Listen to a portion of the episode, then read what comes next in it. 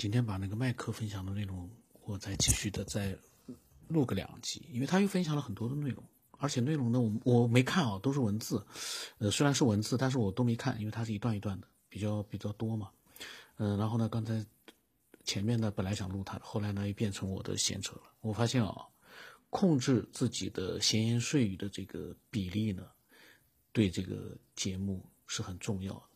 这个闲言碎语多了，确实。不好，那么他呢？八月三十号的时候啊，他昨天好像也分享了一点。八月三十号的时候分享了很多。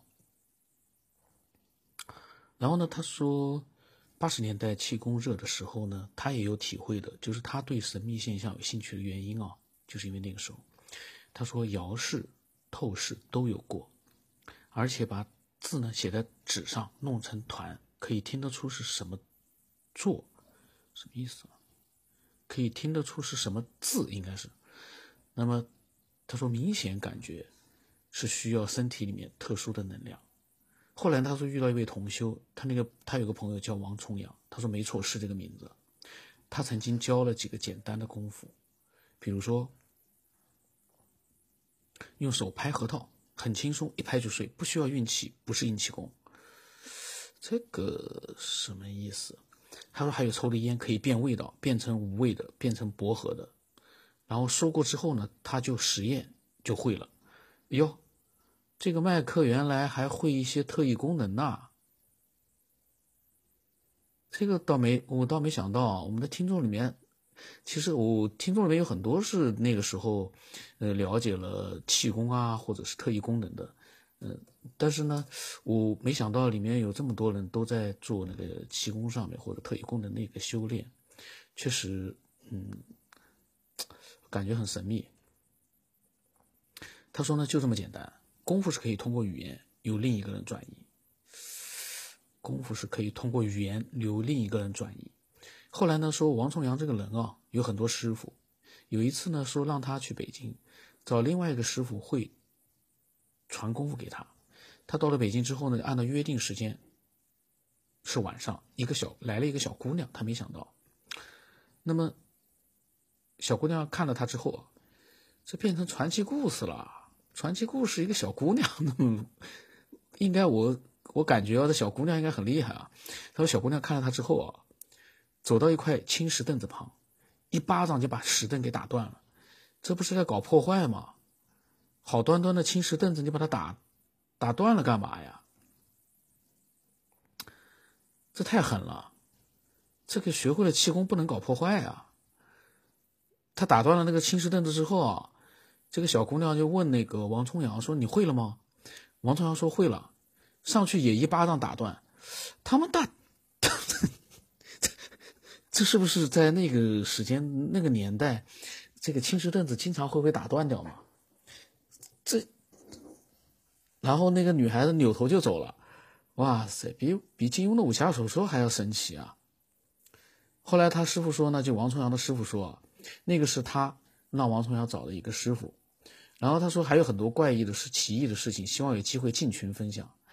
我没搞懂，我一看到这个进群分享，我在想，为什么？嗯，呃，就像麦克啊，他为什么总是想就是说？好像单独跟我分享，他好像吃亏了一样了。他或者就没有那个兴趣，他就进群分享。进群分享给谁啊？群里面也没人说话。我们为什么不想一想，整个网络里面？当然了，这个录音节目是面对的是比较小的人群，不像快手、抖音，还有那个其他的平台，有很多的人粉丝多的话呢，你可以分享的很多很多人。但是有一点，这个节目。听的人虽然不多，但是他们是能够听得进去你分享的内容的人。我很难想象在那个很热闹的短视频里面，短视频我天天在看帅哥美女。我现在天天看的一个是节目名字，我我不讲那个人名字啊。快手里面的两个男的，小鲜肉也不能叫小鲜肉，反正都还挺不错，长得还可以，每天晚上。去撩妹直播，当然了，嗯，很他们是事先应该啊，很多人都说，然后我看之后我也发现，他们事先可能就是这个人其实不是随机刚认识的，他们之前呢是嗯，都联系好了，今天晚上该怎么样去设计？简单的说一下结构，然后呢，去真实的去做一个类似于是一个真人秀一样，就这个节目，就这种节目和我们的科学分享，那不是一个类型的。我看那个节目，我看的很来劲，因为那个撩美女，我是一个男的，我有兴趣，没错的。然后呢，撩美女的人是个帅哥，那么也有女性的观众喜欢看，那他会吸引很多人去看。每天直播间里面有一万多个人，虽然不是在直播平台上不算最多，但是同时有一两万人看你在撩妹，那也是很厉害了。每天晚上，呵 呵很厉害了。但是我们这样的一个分享，跟他们是完全截然不同的。我们不是看个热闹，我们是在做一个思索。做这样的思索，你不可能同时有很多人在跟你去做一个嗯同样的思索。包括你到了群里面，在乱成一锅粥的情况之下，你这个分享，你哪能安安心心的分享的给别的人去听啊？就算这个群我说最大了五百个人，你一次分享给五百个人，有几个人能看到你的分享啊？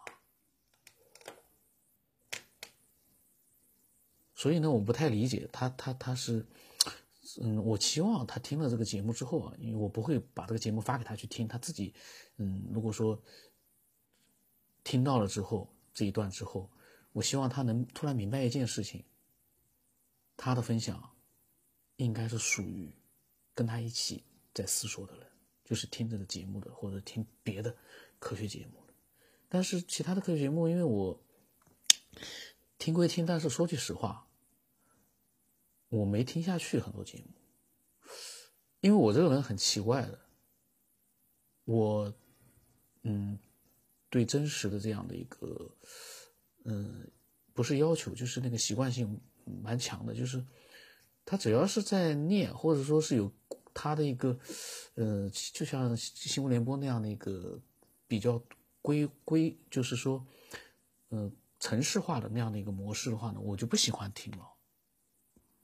除非你这个声音特别好听，是美女的声音，动听的很，但是内容不行，我也不能听呀。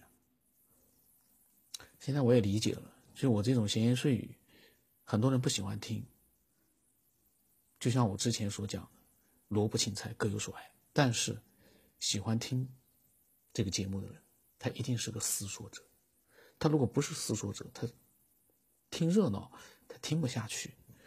听热闹，听到我的闲言碎语，他听得下去，我是觉得是也很难的。当然，也有人爱听闲言碎语，那都是喜欢思索的人。嗯，那么他说，有人说，神奇卓异非之人。他说，然后然后那天的分享就结束了。然后他说，人体过了好两三天啊，他说呢，人体有太多的秘密没有解开。正如宇宙的秘密一样，两者相互联系。科技发达了，宇宙了解的人更多，人的身体也会认知更多。目前我们找不到有外星的其他生命，也许上帝早就知道我们有一天会有比光速更快的速度。太阳系、银河系不再限制，那是科学的科技的发达，也会同时对应人类的文明进步。探索宇宙将不是为了掠夺和占有，这些也许上帝早就安排好了。我也相信他都安排好。如果上帝还还有更高的一个发展的话，在我们人类发展的时候啊，地球文文明的发展的时候，它也在不断的在发展，而且它发展的更快，因为它的文明程度，我们一年下来，它他 可能发展的那个级数更厉害。所以呢，他这个说的呢，我是觉得是有一定的，就从这就这段话而言啊，我觉得是有道理的。那么他说呢，在这发展期间呢，总会有一些先知先觉或者是类似于奇特的现象被发现，但肯定也不会被社会认知。正如我们看到，他说共啊什么残什么主什么义早晚实现，这玩意儿我不敢读啊。现在这个摄政检查的很也是很严的，这个言论自由有的时候啊，像我这种人，我这种比较嗯不是那么乱说的人，我就希望自由度给我大一点。像有些人他说出来的话都是乱七八糟的，那给他的自由度收缩一点。我觉得这个目前的现状是，言论自由应该是因人而异。就是说你犯规了，你说的话不合时宜了，那么缩小你的自由度。但是你就像我一样的，我永远都是在他的规则之内去去说话，去自由的去发表，就应该给我更大的限限度的自由自由。现在是动不动就把你的节目给下架了，这个我就觉得哎很难说。他说，到现在还摆摆脱不了市场的竞争一样，这个什么主啊，什么义啊，大家去仔细想想看，只要人性。没有发展到一个阶段，就像目前的这个社会、这个地球的这个现状啊，各地的战乱、各地的不稳定、人心的不稳，还有包括网络里面那些乱七八糟的人那么多，你还指望能够供什么那个什么主什么义吗？可能吗？不可能的，因为你违背了一个人性的最基本的目前的一个现状。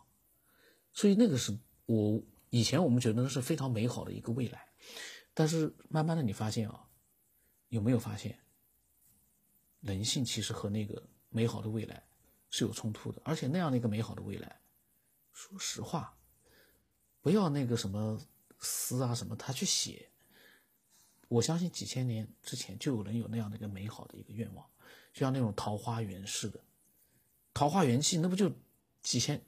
陶渊明是哪一年的？我一下子我忘了啊！几百年前的人，他们已经有过，每个人都有梦想，这其实就是个梦想啊。但是呢，桃花源那种环境，那种梦想倒是很可能是比较容易实现的。但是大范围里面的所谓的那个主啊，那个什么的，那个是很难实，暂时很难实现。哎呀，扯多了。那么他说呢，人的意识啊，认知太超前，估计也不行。他说：“屈原应该是看到了共共什么禅什么主什么义了。”他说：“但有人说《离骚》是一本练功的书，耶稣被钉上了，一切的先知最后都这是为什么？”打了很多点点点，好像他也被，好像他也这些话好像对他来说好像也是不能不不能说呀。这个倒无所谓，耶稣啊被钉上十字架之类的这些是没问题了。嗯，然后最后就是意思就是说这些人啊。最后的下场都不好，他说这是为什么？他说是人类太邪恶，还是有其他的原因呢？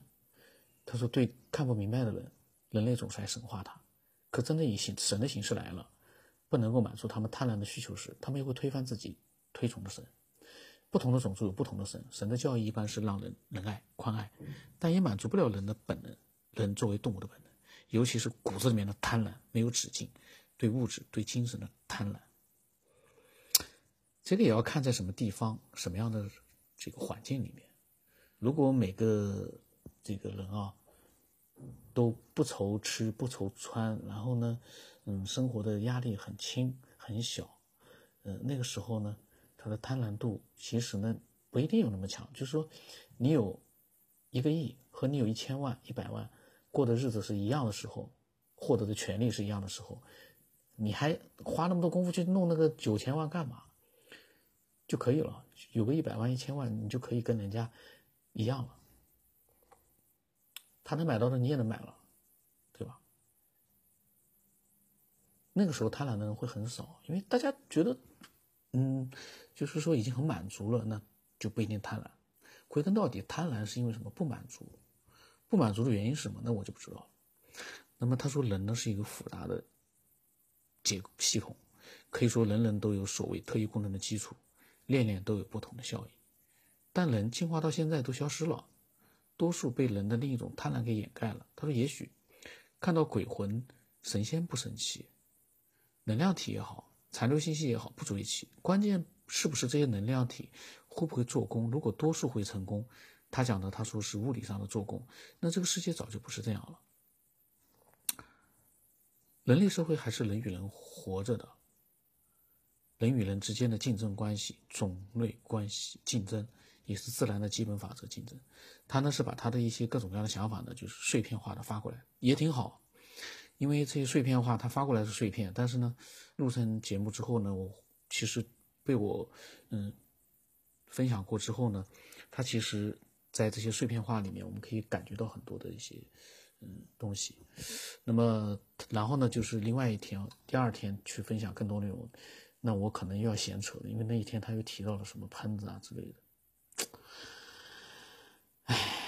那么今天就到这里吧，扯多了，大家爱听就听吧。这个节目是给比较理性的、比较有智商的、比较有逻辑思维的听众去听的。凡是抱怨这个节目的。我一直看到这样的人态度不好，我一直就会留言的。我说：“也没人逼着你听，你听他干嘛？喜欢听就听呀，不喜欢听的话就别听。”这是我一个真实的一个对他们的一个意见。折磨自己干什么？我反正是这样的。你再科学的节目，我不喜欢听，我就两分钟我就不听了。有什么意思？折磨自己干嘛？那么，今天这个扯的会让很多人反感啊！今天就这样吧，反感就反感吧。